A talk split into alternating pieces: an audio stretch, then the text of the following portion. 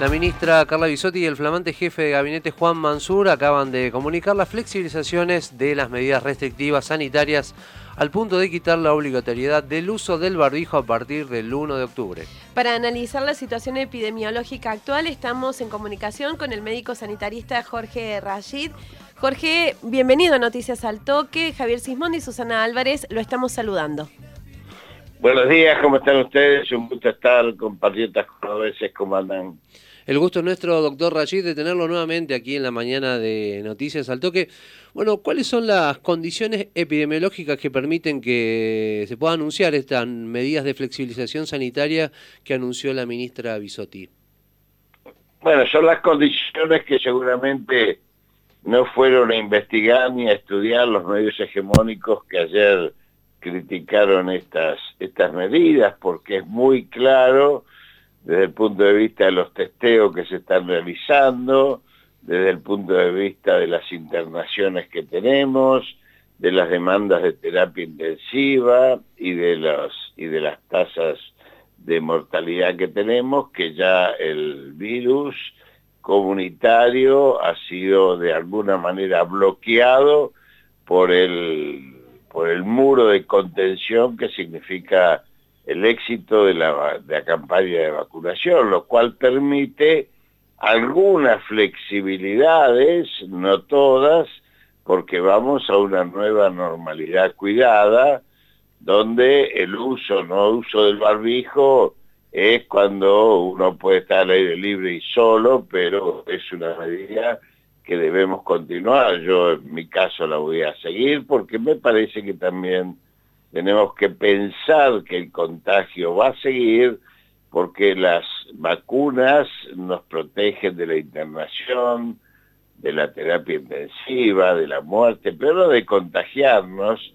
Y hay personas, compatriotas, vecinos, familiares, que tienen enfermedades severas o enfermedades moderadamente severas, donde una gripe, una bronquitis o un COVID, que es un una molécula y un virus muy malo, realmente eh, muy feo, ataca sistémicamente e inflama todos los organismos de los seres humanos, realmente eh, tenemos que cuidarlos porque eh, el contagio los puede llevar a situaciones críticas. Así que estas medidas se van aflojando porque ya tenemos servicios enteros que ya no tienen enfermos de COVID-19.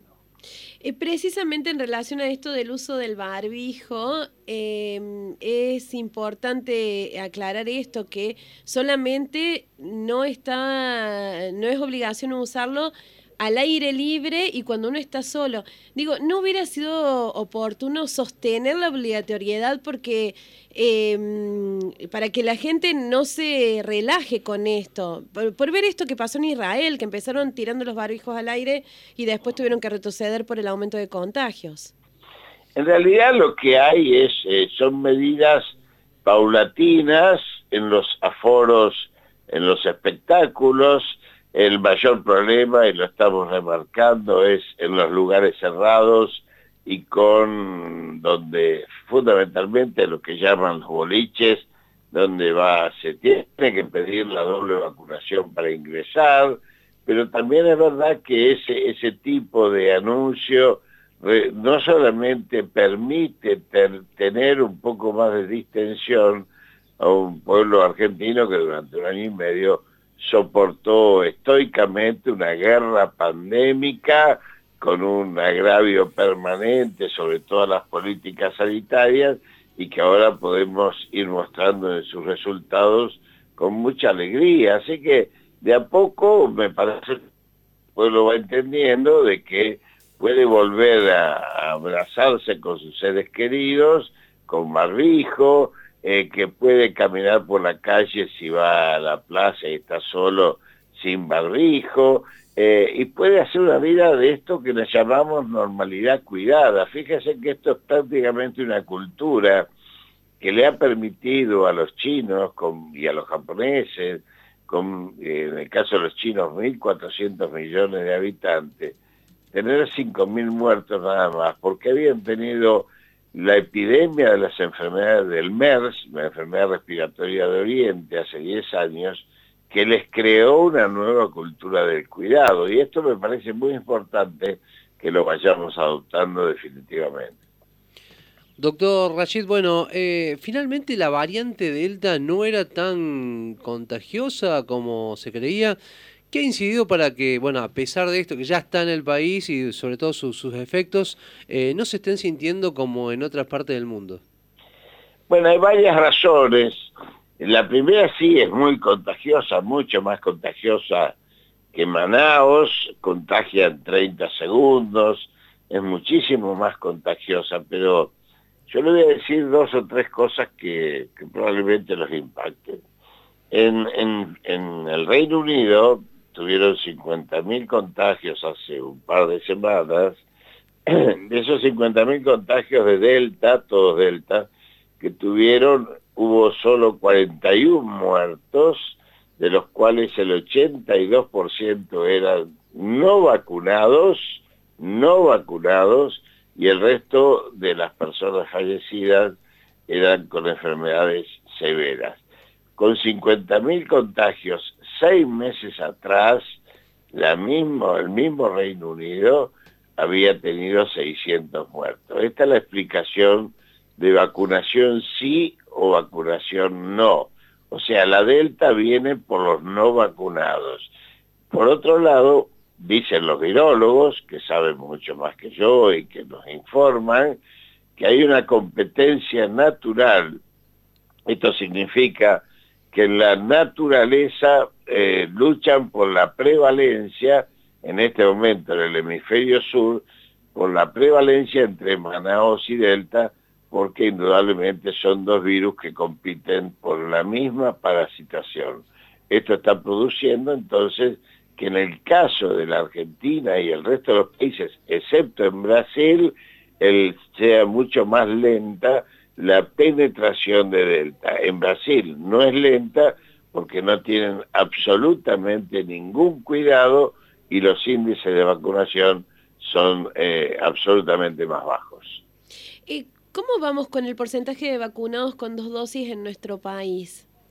Y estamos llegando ya al más del 50%, así que me parece que estamos bien.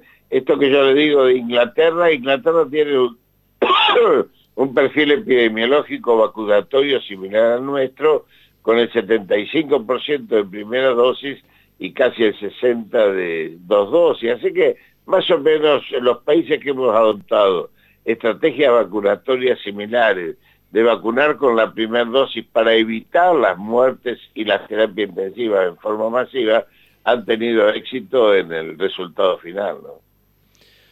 Doctor Rashid, y bueno, volviendo también al ejemplo de, Israel, que es uno de los países en el mundo con mayor cantidad de, vacunados, así todo no evitó que aumente, que haya aumento ¿no? de, contagios.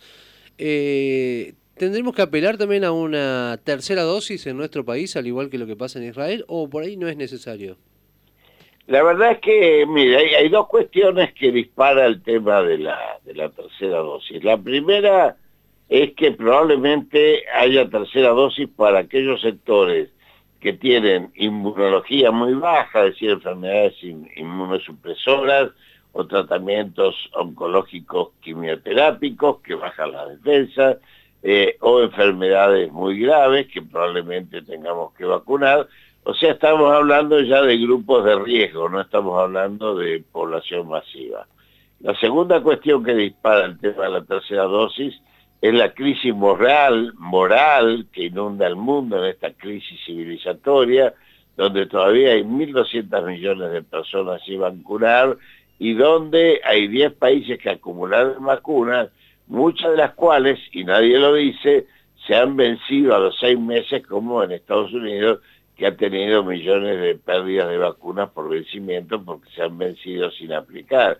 Esto realmente es un crimen, por eso Estados Unidos ahora está donando rápidamente antes que se le venzan, porque además, si el virus sigue circulando entre 1.200 millones de personas, probablemente haya nuevas mutaciones, por ahora todas las, variantes son COVID-19, pero nadie descarta de que pueda haber un COVID-21 que nos haga volver a tomar los libros. Por suerte, la Argentina también se apresta a, producir vacunas ARN, es decir, vacunas, vacunas sintéticas de alta, de alta especialización ahora, que permiten dar respuesta mucho más rápida a cualquier variante que haya de cualquier virus, porque se trata de moléculas sintéticas que pueden producirse a su imagen y semejanza, para que se entienda más o menos bien, eh, rápidamente. O sea,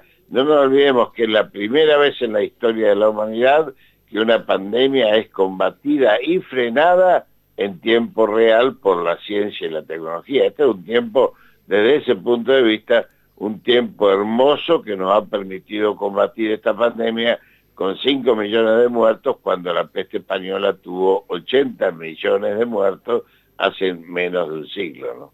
¿Podemos pensar con esto que está diciendo, doctor Rashid, que Argentina, además de autoabastecerse de vacunas, puede exportarlas? Por supuesto, sí. Nosotros en, en, en Max estamos produciendo vacunas para, para 300 millones de latinoamericanos, el principio activo de AstraZeneca, Oxford, AstraZeneca. Eh, Sputnik tiene previsto eh, producir en, en, en, Richmond casi 500 millones de vacunas anuales a partir del año que viene en su nueva planta y no tenemos que nosotros descartar que ya el año que viene tengamos en fase 3 y en pleno desarrollo un par de vacunas nuestras, argentinas, que vamos a estar produciendo.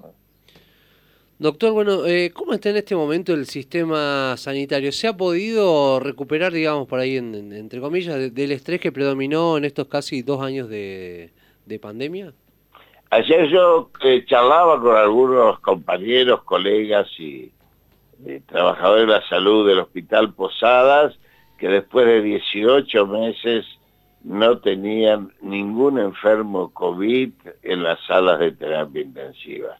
esos compañeros y compañeras tenían una alegría y un alivio porque ha sido sumamente eh, dramático para los trabajadores de la salud, no solamente convivir con la muerte, entregar tantos mártires, que fueron más de casi 600, entre trabajadores de, hasta de maestranza, eh, enfermeros, kinesiólogos, médicos, enfermeras. La verdad es que ha sido un esfuerzo maravilloso al cual deberemos rendir homenaje como a los héroes de Malvinas, porque además estos compañeros y compañeras trabajadores de la salud recibieron permanentemente el agravio de los medios hegemónicos de comunicación que prácticamente llamaban a la población a quemar barbijos, a no vacunarse y después recibían maltrechos a muchísimos compatriotas que habían seguido esas instrucciones. Usted lo planteaba al principio, estamos en una normalidad cuidada. ¿Se habla en los grupos de especialistas por fin ya hacia dónde nos estamos dirigiendo? ¿Para qué eh, nos tenemos que preparar pensando hacia adelante? Sí, por suerte ya hace un mes eh, ya dejamos de hablar de la pandemia y estamos discutiendo un sistema nacional integrado de todos los sistemas solidarios de salud en la Argentina, una función que tiene obviamente rasgos estratégicos, que incluye al sector hospitalario, los, los, tres sectores solidarios, que son las obras sociales solidarias, el PAMI y las obras sociales provinciales, gremiales y las provinciales. Eh, y la verdad es que en la Argentina a veces se tergiversa pensando que hay salud privada. No hay salud privada. Toda la salud de la Argentina es salud pública, alguna de gestión pública, otra de gestión solidaria, como las tres que le nombré, y alguna de gestión privada, pero tiene que estar autorizada, protocolizada y mono, eh, justamente auditada por salud pública en todos los niveles. Así que esto a veces es una tergiversación de la, de la terminología con la cual se abordan determinadas temáticas.